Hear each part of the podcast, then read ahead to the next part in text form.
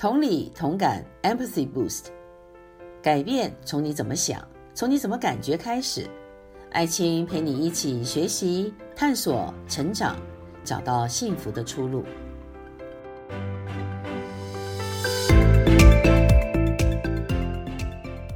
大家好，我是爱青，欢迎收听《同理同感，找到幸福出路》的节目。人的一生只能有一个专长，或是只能从事一种工作吗？现在我们常听到斜杠人生 slash career 或斜杠青年的说法，我们又称作 multiple careers，也就是一个人不仅仅只发展一项专长，也不是只从事一个工作，而是可以同时发展有好几项的专长，从事好几种的工作。其中有兴趣嗜好，也有可能是我们的副业。而起心动念的呢，是开发生活的多样性，而不是为了生活不得不身兼数职。在传统的养育儿女的时候，父母都会跟孩子说：“你要有一技之长。”可是，在二十一世纪已经发生了很大的变化，也就是一个人可以发展多技之长。因此，越来越多的人会开始探索跟发展斜杠人生。也就是多重的生涯规划。不过，这个看起来啊，好像是二十一世纪才有新兴的生活模式。但是，其实啊，斜杠人生早就存在了。我就有以一位这个非常有名的人物，就是文艺复兴时代的这个达文西。有人说他是达芬奇啦。他的斜杠人生是什么呢？就是他不但是一个伟大的艺术家，他完成最著名的《蒙娜丽莎》和《最后晚餐》的巨作，这是大家都知道的。但他同时也是工程师、建筑师、科学家。哇哦，他真的是一个大天才。他人生的斜杠是一杠一杠一杠，真的很多啊。那当然了，也是因为他自己很积极的投入，才能够把他的天分发挥的这么淋漓尽致。而我们每一个人，虽然我们不是像达芬奇是天才，可是我们也可以发展我们的斜杠人生，让我们的人生经验能够丰富，也给了我们更多自我实现的可能。呃，有的时候也会带来经济的效益啊，所以我们今天在节目里面邀请到的嘉宾冯超博士，他来告诉我们他如何从斜杠人生里面找到幸福的出路。冯超是美国的电脑博士，从事软体设计研发超过了二十五年。他现在在 Silicon Valley 的呃细谷啊或硅谷的高科技公司担任资深软体的技术负责人。而跟着他的专职工程师的斜杠之后呢，就是他的摄影爱好。摄影一直是他在工作之余的兴趣啊。我看过他的作品啊，然后带着这个灵性跟诗意。有的时候我在想，这是人在画画，还是真的是那个现场那个呃大自然的景观呢？所以他的技术真的很高超。那他呃目前呢担任旧金山摄影师联盟的副主席。他也曾经在摄影展览跟比赛中多次获奖，以满分获得二零一七年美国摄影协会国际风光比赛的最佳奖，也获得二零一八、二零一九年旧金山摄影师联盟年度摄影呃三等奖，还有多幅作品发表在著名的网络画廊呃 One X 点 com，那我应该是念对吧？One X 啊、哦，呃。那么，为了他，呃，这个摄影呢，他的足迹也是遍布各地。他从喜爱摄影而步入了斜杠人生。其实我在跟他聊的时候，他并不是刻意要这样做的，呃，不知不觉就变成了有斜杠人生的一个代表。那么他也乐在其中，所以他今天要来告诉我们，怎么样在竞争激烈的高科技职场工作的同时，他也有时间能够找到自己的热忱。在他的摄影的爱好里面呢，怎么样的自我实现？怎么样他的生活更多样性，而发展了令我们都很羡慕的斜杠人生。好，呃，我们现在就来欢迎冯博士啊，冯博士您好，艾青你好，大家好。我们这个很高兴你能够来我们节目当中啊。这个我的第一本书啊，叫做《邀快乐同行》。那那个封面照呢，就是这个冯博士帮我照的啊。那那个时候呢，呃，他是义务帮忙，可是帮我照了上百张的照片，非常的这个有敬业的精神啊。呃，不晓得你还记不记得这档子事儿？我记得，我记得，我那个时候技术还真的是不太行，所以说浪费了你这么多时间，要照几百张才能帮你照好一张，呃，有点抱歉啊。哎，不会，哎，我跟你讲，我觉得照那么多张，我们这些我们女生啊，就很喜欢看自己的照片，自己在那边享受自己的美丽。这经过这个化妆师的努努力过后啊，所以我觉得你照每一张都有不同的样子。所以那个时候我记得要选择哪一张的时候，真的是哦，好花功夫哦，因为又要这张，又想要那张，然后就问人家，每次都选出很多张，不晓该怎么办。所以你的技术是很高超的，跟你的名字一样。谢谢。不过我看到你那本书出版，然后有我的呃照的相在上面，我也很自豪，然后也是呃非常荣幸能够能够为你照上这么一张呃这个很知性美丽啊，然后呢又又带给人一种好奇，想要翻开第一页来开始看你这本书，呃，希望我能够达到这样的一个目的，嗯。哇哦，你这个讲的太棒了，呃，这个不过这个书的确啦，有蛮多人啊，他们从这个书中获益哈。那我很好奇，就是说你是从什么时候开始哦，对摄影产生兴趣的？呃，其实呢，就是在高中的这个兴趣小组里面，呃，我有一个同学，呃，actually 两个同学，他们呢就是自告奋勇说他们有一个有有一台呃这个。那个时候还是黑白的胶卷啊，他说照相，然后给我们看，是怎么照的。所以那个摄影讲座就是兴趣爱好的分享，就让我一下子就迷上了照相。不过回家跟我爸一讲的话，他马上就把我弹回去，他说千万不要玩呃照相这个，呃他说会让你倾家荡产，呃玩物丧志。所以说如果你要发展兴趣爱好，呃可以帮家里修自行车。哈哈哈！哎，我跟你讲，其实啊，那个上一代父母哈、啊，他们也不是，他们也是好心啦，就是说他们很务实，就是说他们比较是看生活里面实用面。他觉得照相，你把相片放墙上挂那个地方，他们他们的感觉是这样，比较呃困难。从这种呃艺术的角度来看啊，一个人在发挥他内心的热爱。不过你并没有因为你爸爸说这什么玩物丧志之类的话，就被打消了你的念头嘛。呃，他越是说玩物丧志，我其实越是想要到底发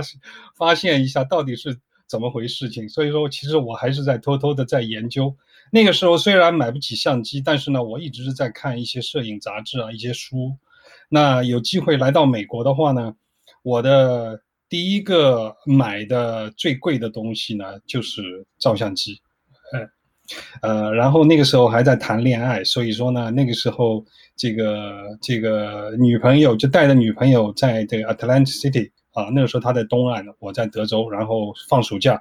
第一个暑假，呃，靠着奖学金攒了一点钱，然后呢就带着呃这点钱呢到纽约，然后呢因为纽约那边买照相器材便宜嘛，所以我的老同学带着我逛几家，然后就花了一千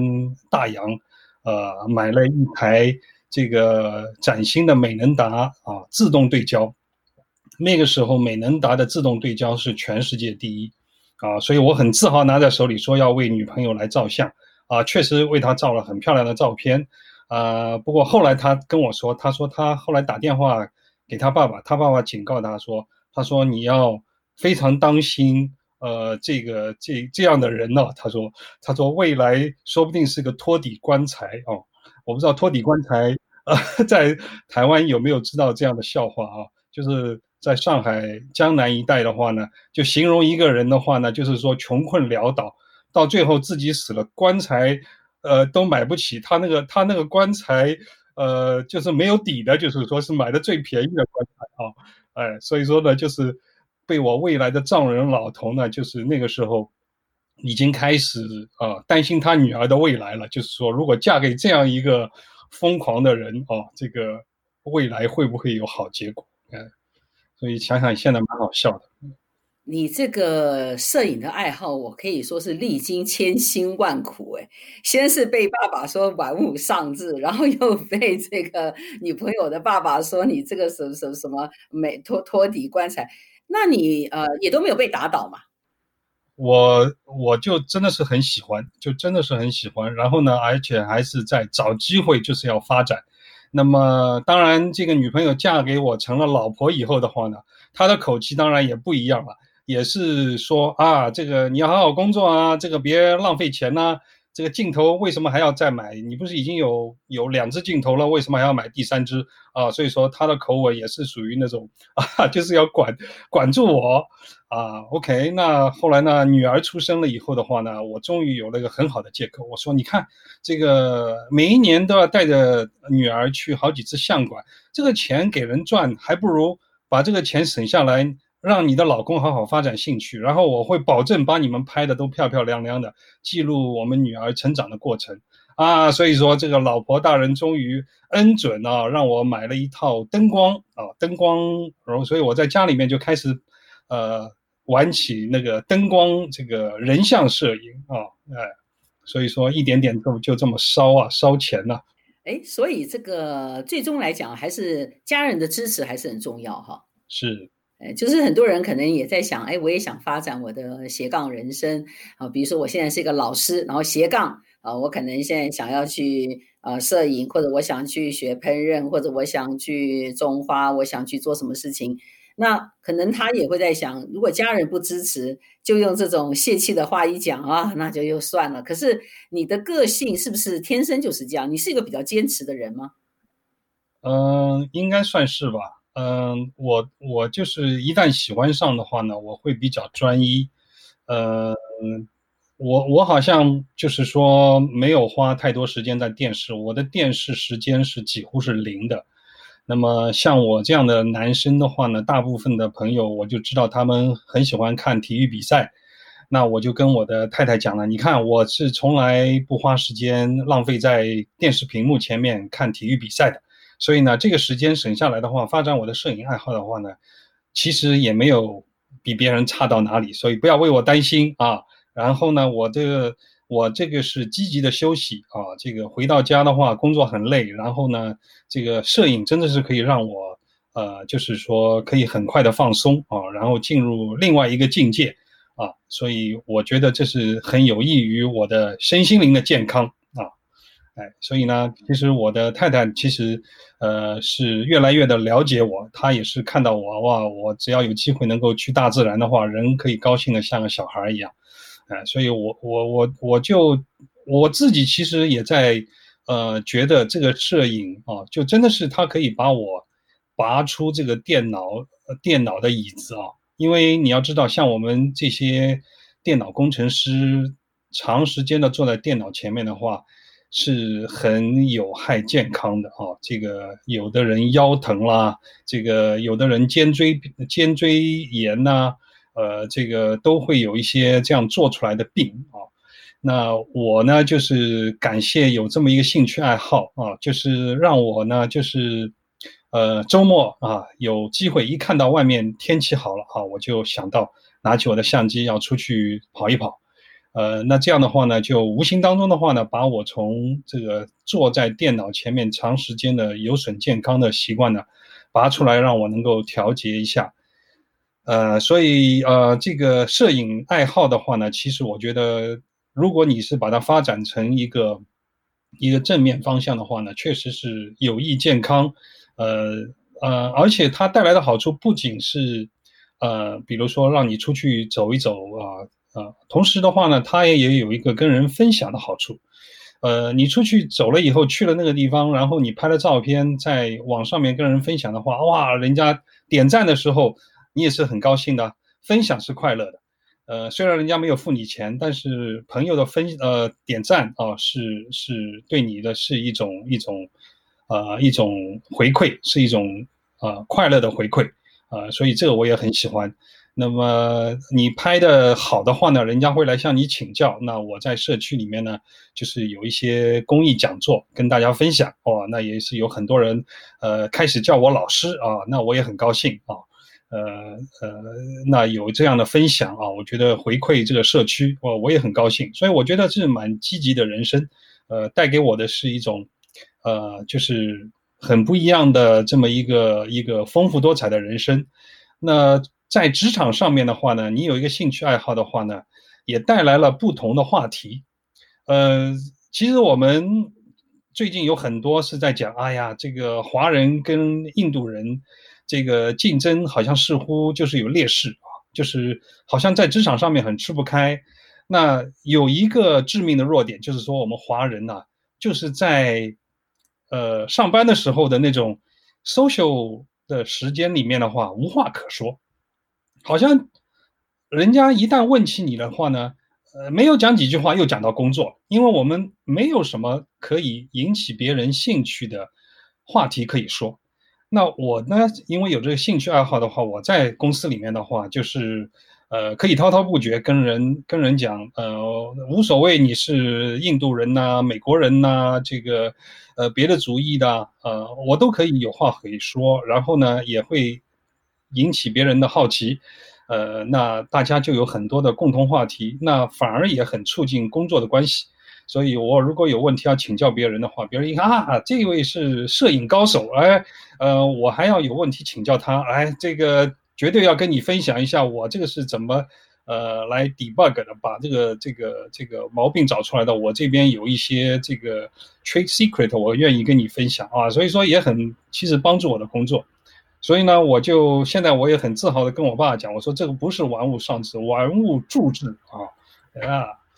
太好了，这个呃呃，你你就是讲到说，因为在职场里面呢，真的，你刚刚提到，大家有时候不晓得该讲什么，而你的这个摄影，我相信很多人很喜欢摄影，也希望自己能够在那个里面，不然就不会手机的这个摄影功能每一次都是在加强再加强嘛。那大家就怎么样可以照得美美的啦？因为你就可以看到人们事实上是喜欢用摄影的方式留下所谓的纪念，而且用摄影的方式来展现一些表达啊，就是说，可能为什么我照的这个颜色可以 edit 一下？为什么你你 edit 之后结果就比别人做得好呢？那所以我觉得摄影本身事实上是一个很多人共同喜爱的啊一个活动啊。那所以你在这个。呃，过程当中，因为你为了摄影嘛，所以你就可能要常常到不同的地方去。那你大概去过哪些地方？为了摄影这个呃跋涉千里啊，或者呃你要爬山，或者是要走到很深的深谷啊，你大概做过哪些这个冒险的探险的工作？哦，冒险的探险啊，我去过地方还真的是不少。我有去过这个新疆，呃，四川的九寨沟啊，那我有去过非洲啊。呃呃，美国当然呃有很多地方，比如说犹他，呃这个这个 Seattle Washington，呃最近去的，那有呃新墨西哥州啊，这个那边有一个白沙公园啊，还有呢新墨西哥州有一个有一个很很漂亮的自然啊环境的湿地啊，那就是有候鸟，所以呢就是有那个 Sand Hill 啊这个沙丘鹤。冬天啊，就是说飞过那里的时候的话呢，就是拍那个鹤啊，这个很漂亮。那我还去过非洲啊，非洲的这个呃大草原啊，这个这个马赛马拉大草原啊，然后到人家的这个真的是私人的部落那里啊，就原始的部落那边啊，拍那个狮子啊、豹子、呃长颈鹿。哦哦，这个那次非洲之旅真的是印象深刻哦，哎，所以呢去过这些地方哦，我还去年四月份，呃，去了这个阿根廷、智利啊，就是南美那边的有一个很著名的山脉叫 Patagonia，啊，那边的话呢是这个爬山族的天堂啊，就是每年都是有很多喜欢 hiking 的，其实你不需要是那种所谓叫登山。高手啊，那边老少皆宜，他那边的海拔其实不是太高，所以呢，没有高山反应的这样的一个困扰，呃，但是那边的山势非常、呃、宏伟啊、俊美，呃，山间啊，它有那种呃几几座山非常有名，它的山顶的话，让你感觉真的是像那个尖顶的教堂啊，然后它的气候多变。啊、所以呢，这个雾中云中红云中，哇，这个看出去的是多变的风光啊，呃，然后呢，它的爬山的是有一定的，呃，有一定的高度啊，但是呢，又不是太难，所以呢，就很多人他如果是体力不行的话呢，他就是慢慢爬也能够爬到。那体力好的话呢，那我们就是呃，就是日出之前要登到顶峰啊，然后呢拍那个日出的呃壮丽场面啊，还有呢是晚上去拍银河啊，所以这些都是啊，就是这个所谓的冒险的这个带来的很多的乐趣啊，然后。呃，最近的这个疫情啊，让我们都不能出门。那不能出门呢，主要是就是怕就是，呃，传染。呃，但是呢，现在美国的这个像比如说这个 Washington 跟 Oregon 这边的话呢，其实疫情是控制的很好。所以呢，也是就是在上个星期啊，就是美国的独立节的长周末啊，我就提前一个星期啊，呃，度假。然后我自己呢，千里单呃单骑啊，就是说这个走单骑，啊，自己驾着车，呃，向太太保证，我肯定不去呵 呵跟，呃，跟人接触啊。所以自己带着一个窟了里面的牛肉啊、煮蛋全都放在里面啊，冰啊冰块放好，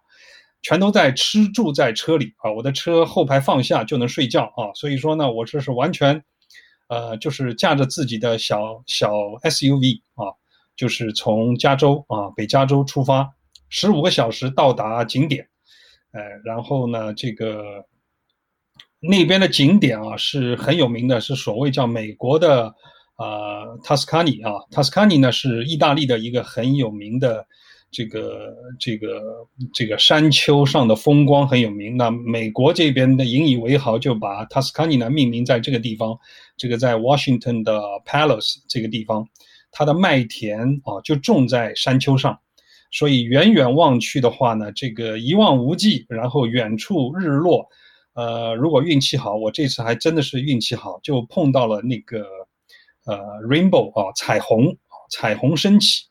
在那个大地啊，绿的绿绿色的大地上面，就这么当中就这横空升起，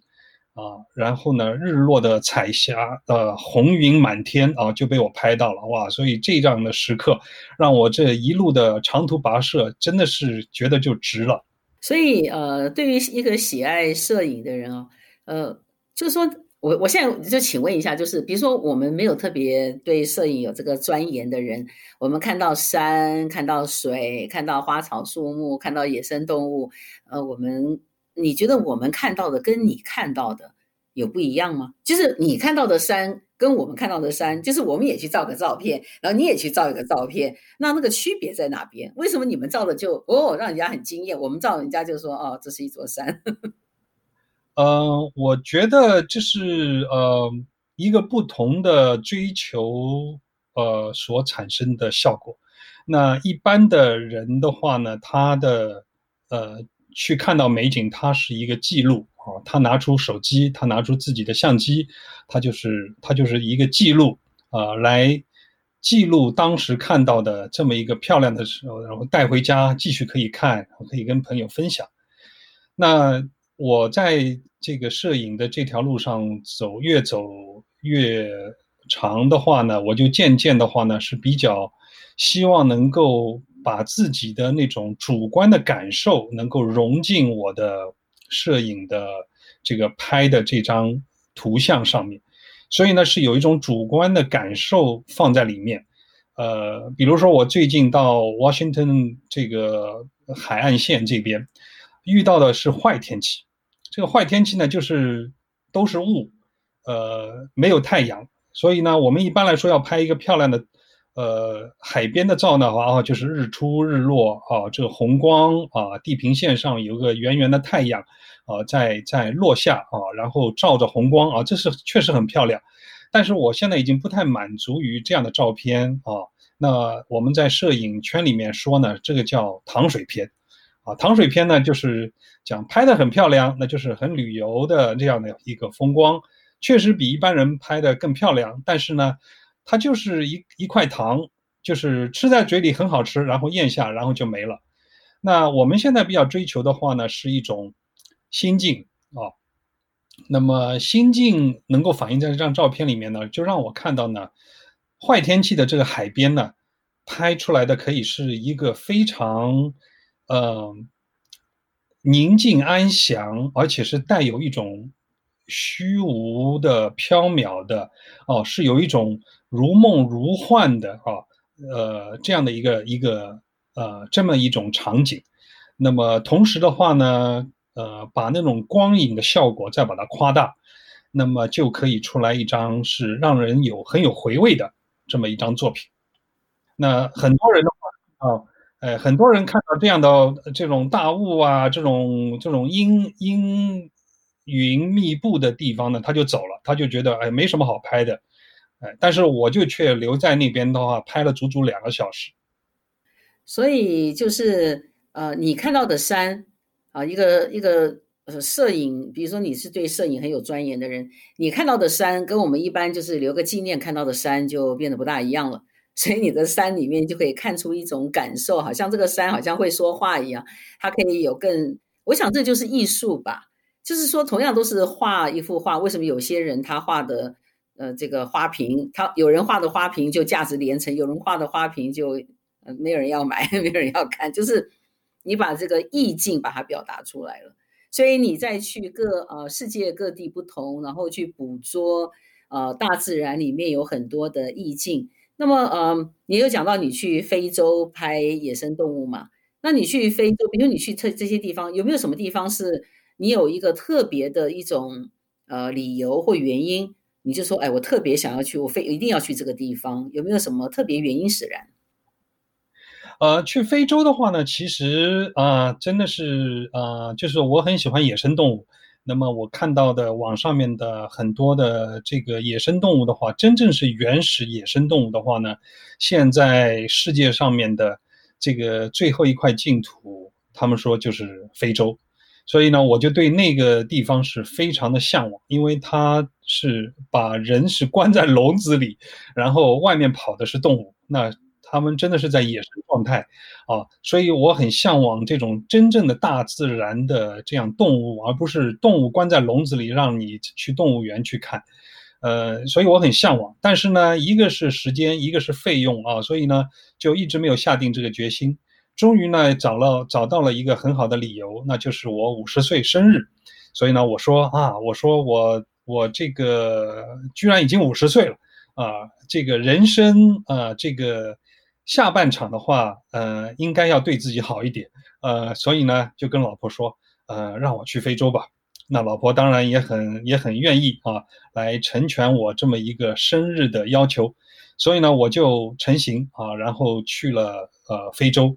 到了非洲那个地方的话，我们的这个带着铁铁栏杆的这个这个越野车开进那个国家公园的时候。看到了两头大象，大家都是欢呼雀跃，拿起了相机就哒哒哒哒哒，像像扫机关枪在扫。结果那个带队的摄影师他就是说：“你们节省一点子弹啊，呃，这个才刚刚开始啊，这个这个呃很多好的在后面啊，所以别那么激动啊，所以刚刚开始啊，所以他讲的果然没错啊，就是越到里面的话，越是有很多的惊喜啊，我们看到。”啊，豹子啊，这个有这个长颈鹿啊，长颈鹿正好是在这个谈恋爱的那个时候，我们去是两月份，所以说是他们的呃交配季节，所以呢有很多相亲相爱的成双成对的啊，所以说我就拍到了很多这样的呃这个动物的照片啊，非常有意思。呀，所以听起来。呃，真的是不是只是照摄影而已，它本身就是一种生活，一种丰富，然后生活里面有很多的惊喜，所以应该对你的健康很好。因为呃，工作都有压力，我们生活当中常常不如意事十之八九。可是你常常有这种精彩的体会感受的时候，我相信对你的身体也是有很多帮助。就好像你说，现在很多人啊，尤其在职场，你们在高科技，真的是工作压力很大啊，有些人会说啊，我没时间啦。呃，我我没有时间发展我的兴趣，可是你也是工作很忙碌，但是因为你发展了这个兴趣，反而让你不但是自己的呃生活充满了动力，然后也在职场里面呃促进了你在职场里面跟别人的一个呃人际关系，所以你所付出，你得到事实上是很多的。是是，呃，说到了职场的话呢，我还愿意再多说几句啊，因为在职场上面的话呢，其实我们每一个人在呃我们的职场上面的话，这个路其实是蛮长的，就是千万不要局限于啊这个，哎呀这个 project 老板一直在催，哎呀我要是不卖力一点，我要是周末不再加班一点的话。好像哎呀，就会影响我的业绩啊，老板就会不会给我好评，呃，所以迫于这样的压力的话呢，你永远拔不出来说我有时间可以来追求我的兴趣爱好，呃，但是如果你换个角度来想，呃，就是当你愿意投资在自己的兴趣爱好，周末该休息的时间就是去休息，那呃，其实也许你损失了一个 project 来表现你的。向老板表现你的忠诚和和所谓的就是 dedication 的机会，呃，但是如果你带回来的是一个呃周一到周五永远是饱满的这么一个工作的热情，而且的话呢是再难再有很多的呃很多的挫折，你也是满怀热情，而且永远是精力充沛来解决，所以你的长期的 performance 的话会赢得别人的尊重。呃，不在乎这么一时，而大家也反而过头来会尊重你的兴趣爱好，因为老板就会觉得哇，这个人的话呢，他说去玩，他就让他去玩，他回来的话，星期一回来的话，他是全力以赴，而且他能够把工作做得最出色。所以，如果你建立了这样的 reputation 的话呢，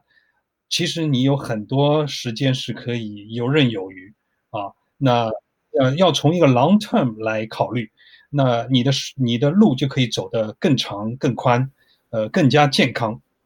嗯，诶，所以我听到的是这个，就是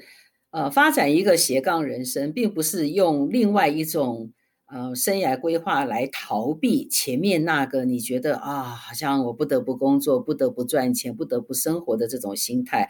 而是因为你让自己的生活更充实，然后发展你的一些兴趣嗜好之后呢，反而让你。呃，主要的一个这个工作，在职场工作，他可以做得更好，并不是说，因为有些人会在想，啊，我很讨厌这个 A 工作，我干脆就去发展一个 B 兴趣，也许有一天呢，B 兴趣好了，我可以拿来赚钱了，啊，我就不要做 A 工作了。那这个是比较消极面嘛，积极面就是我现在有这个 A 工作，也是你也是，比如说像您的话是有得到博士学位，这么多年的经验，也是一个很宝贵的一个专长。啊，但是你又发展了别的专长，反而两者互相相得益彰，反而更能够，呃，把两个都表现得很好，所以你的生活就变成这个斜杠才有意义嘛，不然的话就是多一个斜杠，把前面这个叫消失了，那就没有意义了，对不对？我觉得你的这个 point 非常好，就是说斜杠不见得是为了排斥，或者是为了弥补第一个工作上的遗憾，呃，其实是可以互相促进。所以我就觉得，就是说，当你的呃，你的第二个呃呃爱好呃，反而就是说能够带来一个健康的心情，呃，反而是可以促进你呃你的你的你的工作。呀，这很好。哎，可是就是说，呃，我相信你投入摄影是一个渐进式的嘛，啊，然后慢慢的，可是你现在投入的时间越来越多，而且你又常常获奖。然后常常有时间就会到外面去把握时间啊，把握机会哈，在做很多摄影的探索。那么是什么样的一个原因啊，让你觉得我真的就是要全心投入于我的摄影？有没有什么呃一些，就是说刺激你，让你觉得我真的就是要坚持下去？有没有这样的呃因素在其中？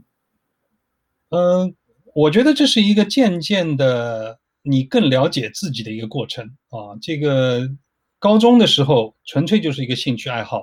呃，那么那个时候的还有别的兴趣爱好，比如说啊、喜欢打排球，呃，比如说喜欢这个园艺啊，这个种花草。啊，其实我也是曾经呃很喜欢的，呃，然后呢喜欢这个听听音乐啊，这个交响乐啊，古典古典音乐，这也是很喜欢的，所以兴趣爱好蛮多的。呃，但是呢，时间越长的话，我就发现的话呢，只有摄影啊，是一个好像留在心里面，是好像一直就是说扑扑不灭的这么一个热情。呃，没有人邀请我，没有人付我钱，我一有空下来，我就喜欢去看好的作品，我就喜欢去来研究我的相机。嗯、然后呢，我能够为啊呃，呃朋友啊，或者是为一个这个自己所看重的一个机构啊，拍几张照片的话呢，哎，为他们呃能够做出这么一个好的结果的话呢，我就会很高兴，是一种非常有满足感、成就感的这么一种呃一种一种爱好。所以我就渐渐发现，这好像已经超过了一个爱好，这好像是一个我被创造的里面原来就似乎有了一个密码，就是要给我这么一个呃，就是热情跟能力。我觉得这个是呃蛮宝贵的，所以我不想浪费掉，呃，所以呢，我就想继续来发展。那其实可能有人会说啊，因为你是在等于很年轻的时候，你就慢慢慢慢的在走向这个，呃，这个方向。但有些人会说啊，等我退休啦，啊，等我这个比较轻松了，或者是等我把我这个呃在公司里面啊做到了某个职务，啊，等我的孩子都上大学已经毕业了，我没有这个经济压力了，他们会给自己有很多的。呃，一个就是说缓呃，把它延延缓它去追求的这样的一些理由。那你觉得，其实这也是很真实的，就是因为有时候觉得自己没有办法，就是分身乏术嘛。那你对于呃，你有没有看过，比如说有人，你觉得他就一直延宕着，延宕着，可能反而会错失机会。就像您刚刚讲，你的生命中那个密码总是没有办法把它解读出来，有没有这样的情形呢？是，呃，我我也是很感悟我们的华人呐、这个呃非常愿意投资在我们的小孩的身上。我们的孩子他说愿意啊，就是说这个喜欢画画了，哇，我们就愿意去花钱去找最好的老师来培养他。啊，这个而且甚至希望他将来是成为呃毕加索这样的人物啊。这个如果我们的小孩呃游泳游的游的有一些特长了，哇，赶紧要给他请奥林匹克的教练。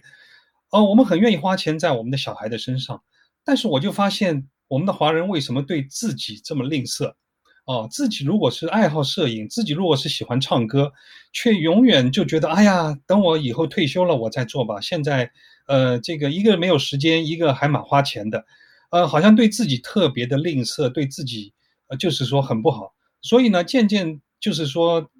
这个变成形成的一个心态，我觉得也健康，心情的健康也会出问题。就说，好像对自己很苦，苦待自己。所以呢，我们的人生活出来也是苦哈哈的。我们在公司里面啊，就是说，这个这个老板要问，哎，最近怎么样啊？因为在我们的这个这个西方文化里面的话，大家总是啊，就是要跟你来聊天嘛。啊，今天天气很好，哇，这个呃哪个餐馆有很好吃的菜？我觉得我们华人大部分都是苦哈哈的表情，呃，it's OK 啊，就是这样就就一笔带过啊，好像没有任何乐趣啊。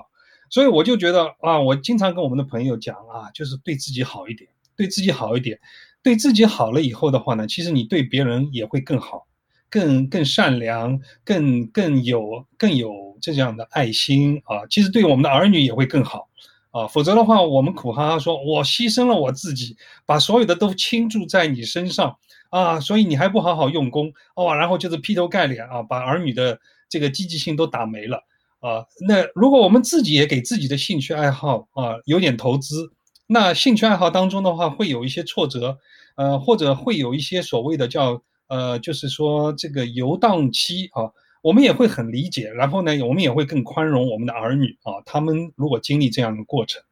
所以我就觉得，其实用一句话讲，就是要对自己好一点。哎，这个提醒啊，我相信是反映了很真实的现象。就说的确啦，因为很多时候华人把自己的人生的盼望都是放在别人身上，比如说父母是放在儿女嘛，我丈夫。呃，可能放在他的呃上司是不是能够在工作职场？那妻子可能有些也是认为我的，我也希望事业有成，或者彼夫妻之间彼此希望我的妻子是不是能够改变的啊，如我所愿，或者妻子也希望丈夫能够改变的如我所愿，就是每一个人都在期待着别人给他幸福。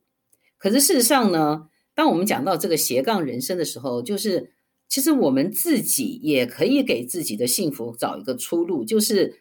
我身上不是只有一个专长，我身上不是只有一个能力，因为我的能力有这么多，那我花钱让我的孩子去学，呃，这个各种的才艺课，这个时间跟金钱都是不得了的。然后为了孩子练习与否，父母亲简直气的真的是那个音，本来是孩子弹钢琴，应该是大家享受艺术的时候，结果是你哭啊我叫的，结果情况都蛮凄惨的。所以就是说，倒不如说父母如果说今天你自己也发展了一些你的兴趣嗜好，你的孩子看着我父母的生活这么多样性，我也要有一个兴趣嗜好。好，那不是说都是用那种才艺，好像一定要。很有有什么样的一个表现的那种心态的话呢，其实生活就会快乐很多。而这个快乐通常也是钱买不到的，快乐是一种状态嘛。那这个状态可能就是跟我们内在生命的、呃、情况是有关的。所以这个也是呃给很多想要追求的人有一些提醒，不要等到我们都已经七老八十了，然后呃忽然说，哎呀，我一很喜欢爬山，哎呀，现在膝盖不行了。那我就爬不了山了。那或者是说，呃，我特别呃喜欢啊、呃，有一个梦想，可能我很想到什么去看各种的美术馆、艺术馆，可是眼睛不行了。是啊，哎、呃，这就讲的很可惜，对不对？对，我们的我们自己的身体状况，我们的生命其实都不在我们自己的手里。我们想的好好的说啊，等到我退休以后再要干的事，呃，也许就那个时候，呃，时间就不对了。啊，这个就好比说今年发生的这个疫情，啊，这个很多人都规划的好啊，等我退休啊，我真的是有一个朋友，他就是在今年年初退休，然后他跟他太太制定了一套完整的去欧洲旅游的方案，全部都都已经制定好了，结果没想到疫情发生，他只能待在家里，啊，所以说真的是不在我们的手中，所以呢，想要做的事情就得赶紧去做。所以，呃，我相信我们的听众朋友当中有很多人可能现在已经开始在想了，诶，我是不是有什么兴趣嗜好一直没有好好的去呃把它做一些开发呢？啊，可能有些人也会喜欢摄影，那你会给一些很想要摄影的人，然后一直也都延宕没有去好好开发的人，那你会给他什么建议呢？如果他也想我要来开发一下我的嗜好兴趣，那你会怎么建议？呃，摄影现在其实还是蛮方便的，呃，就是呃，可以从你的手机开始。现在的手机越做越好，所以这个手机的照相功能现在已经做得非常呃非常强大。呃，摄影的构图啊，其实就可以从自己的手机啊，在阳光这个光线很好的情况下，手机一点都不不会比起专业相机逊色。呃，那么就可以开始来练习。同时呢，非常鼓励呢去参加一个呃，就是呃摄影圈啊。这个我想现在的社交媒体的话都很发达，肯定就会有兴趣爱好的这样的一个圈啊。所以说，在 Line 上面，在 WeChat 上面，在 Facebook 上面啊，你去找呃一个可以加入的这么一个摄影爱好者的圈。所以呢，别人。大家去的地方拍来的好照片，在那边分享，你就马上就会问到了啊，在哪里拍的？他的相机的设置是怎么样的？然后现在又有很多的公益讲座，包括网上面也有很多免费的公益讲座，呃，资源非常丰富啊。其实谷歌上面你 search 一下的话呢，你比如说就是说呃如何使用呃如何使用这个尼康相机，如何使用佳能相机，哇，这个马上一串。都出来了，而且全都是免费的，就教你怎么来使用你的相机啊，如何来拍自然风光啊，如何把这个女人拍得更美啊。如果你打出这些的话，都会有很多这个一些这个免费的资源，就可以让你来来练习。那么还有一个就是要坚持，就是说，呃，当你有这个爱好的话，然后看到有一个呃很好的，就是说。呃，分享的资源的话呢，你就照着它去做，然后呢，来挑战自己，说先一样画葫芦，照着它来做，呃，然后呢，做的跟它差不多了，然后呢，又挑战自己，说如何我发展出自己的创意，自己独特的视角，哎，所以说这些都可以来做，所以现在真的是一个非常是很蒙福的时代啊，就是高科技。呃，社交媒体啊，分享，而且不需要是同一个地方，这个全世界各地啊，如果是讲中文的啊，其实就有那个兴趣爱好的群在那个上面，你就可以去加入，就可以来，就可以来参加。哦，非常好的建议。最后要问的一个问题就是，您因为发展这个摄影的这个嗜好，有没有因此带来一些副业的收入呢？嗯，有有过一些。嗯，我那个时候呢，曾经做过周末的婚纱摄影师啊，婚礼摄影师。呃，那就是呃，